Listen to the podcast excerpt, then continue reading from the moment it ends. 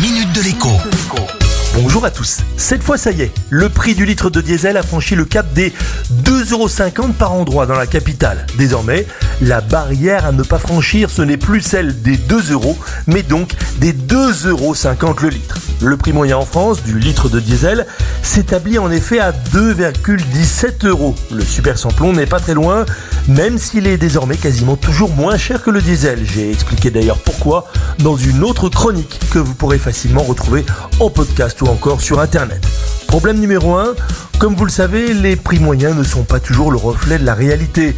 Vous trouverez des stations sur autoroute ou encore au fin fond de la campagne qui affichent 20 centimes de plus par litre. Sur autoroute, c'est à cause de la redevance à verser aux concessionnaires. Au fin fond de la campagne, eh bien c'est en raison des faibles volumes de vente des petites stations de dépannage. Pas plus tard qu'hier, je suis tombé sur une de ces petites stations où le litre d'éthanol, le E85, était vendu 1,20€ contre 80 à 85 centimes partout ailleurs. Problème numéro 2, pour connaître le vrai prix du diesel et du super, il faut en réalité ajouter 18 centimes. C'est le montant de la remise exceptionnelle accordée par l'État depuis quelques mois, remise qui devait prendre fin le 31 juillet. Dans le contexte politique actuel, rien ne garantit que cette remise pourra être reconduite. Il faut en effet une loi pour cela. Reste la solution de la baisse de la TVA de 20 à 5,5%.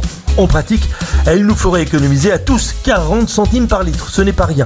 Mais elle présente quand même un petit inconvénient. La TVA sur les carburants, c'est aussi une grosse rentrée d'argent pour l'État. Et en ce moment, eh bien, l'État a besoin de sous, tout comme nous. Foire d'empoigne en perspective sur le sujet. À demain. La minute de l'écho avec Jean-Baptiste Giraud sur radioscoop.com et application mobile Radioscoop.